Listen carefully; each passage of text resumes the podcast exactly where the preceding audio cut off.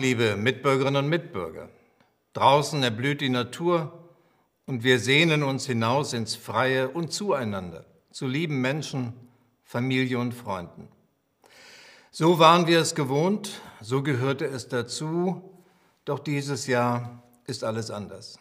Es tut weh, auf den Besuch bei den Eltern zu verzichten. Großeltern zerreißt es das Herz, nicht wenigstens an Ostern die Enkel umarmen zu können. Und viel mehr noch ist anders in diesem Jahr. Kein buntes Gewimmel in Parks und Straßencafés. Für viele von Ihnen nicht die lang ersehnte Urlaubsreise. Für Gastwirte und Hoteliers kein sonniger Start in die Saison. Und für die Gläubigen kein gemeinsames Gebet. Und für uns alle die bohrende Ungewissheit, wie wird es weitergehen. Ausgerechnet an Ostern, dem Fest der Auferstehung, wenn Christen weltweit den Sieg des Lebens über den Tod feiern, müssen wir uns einschränken. Einschränken, damit Krankheit und Tod nicht über das Leben siegen. Viele tausend sind gestorben, bei uns im eigenen Land und in Bergamo, im Elsass, in Madrid, New York und vielen anderen Orten auf der Welt. Die Bilder gehen uns nah.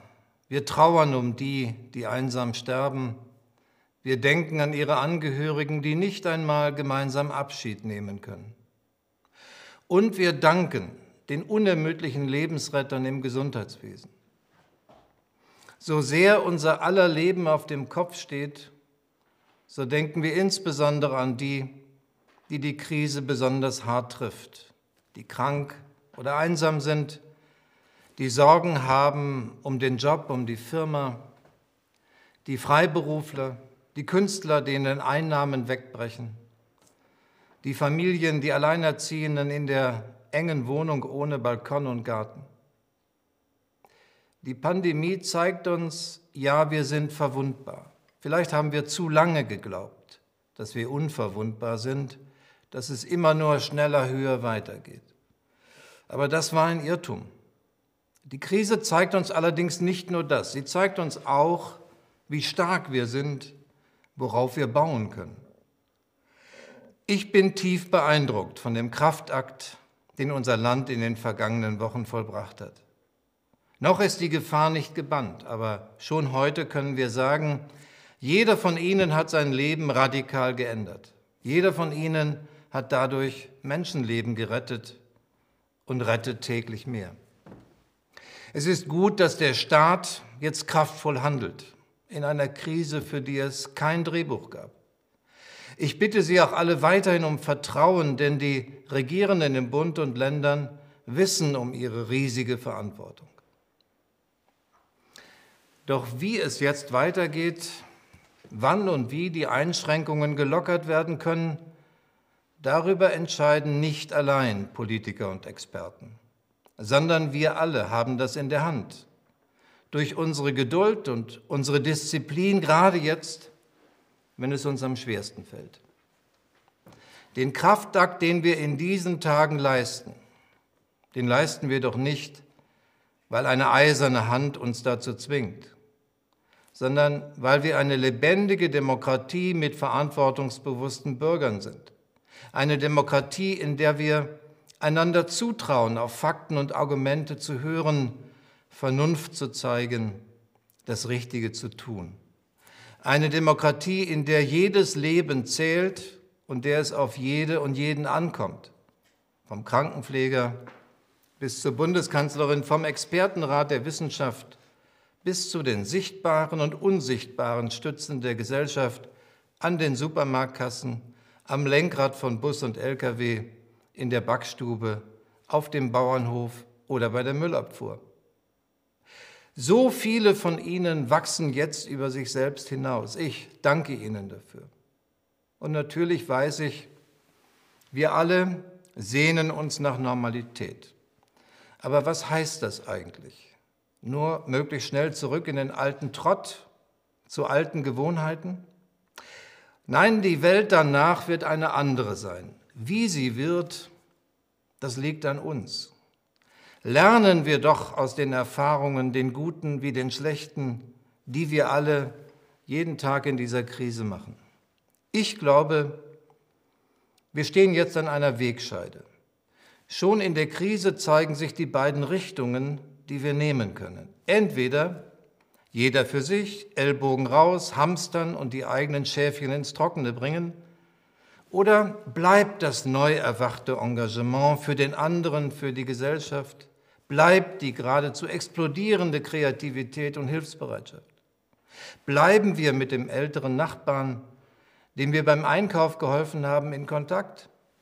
Schenken wir der Kassiererin und dem Paketboten auch weiterhin die Wertschätzung, die sie verdienen? Mehr noch, erinnern wir uns auch nach der Krise noch, was unverzichtbare Arbeit in der Pflege, in der Versorgung, in den sozialen Berufen, in Kitas und Schulen, was sie uns wirklich wert sein muss? Und helfen die, die es wirtschaftlich gut durch die Krise schaffen, denen wieder auf die Beine, die besonders hart gefallen sind? Und suchen wir auf der Welt gemeinsam nach dem Ausweg oder fallen wir zurück in Abschottung und Alleingänge?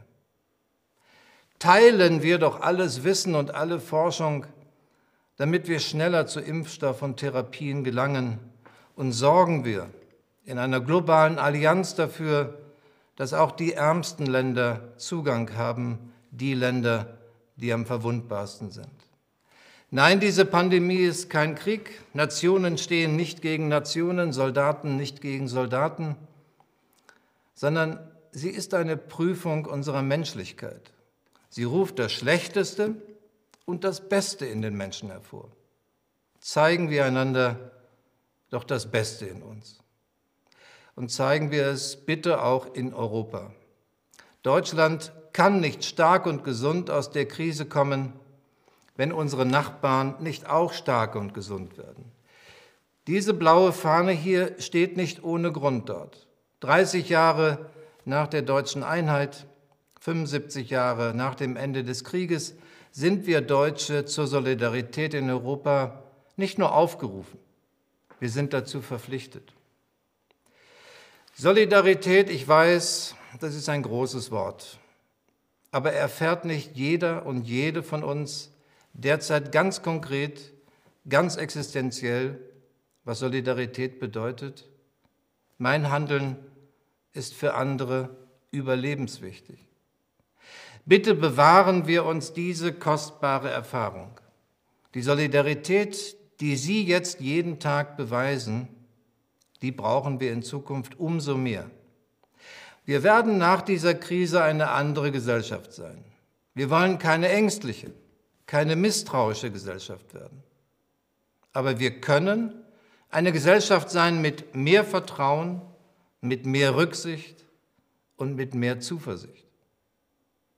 Ist das selbst an Ostern zu viel der guten Hoffnung?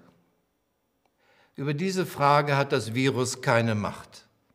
Darüber entscheiden allein wir selbst. Vieles wird in der kommenden Zeit sicher nicht einfacher. Aber wir Deutsche machen es uns ja auch sonst nicht immer einfach. Wir verlangen uns selbst viel ab und trauen einander viel zu. Wir können und wir werden auch in dieser Lage wachsen. Frohe Ostern, alles Gute und geben wir Acht aufeinander.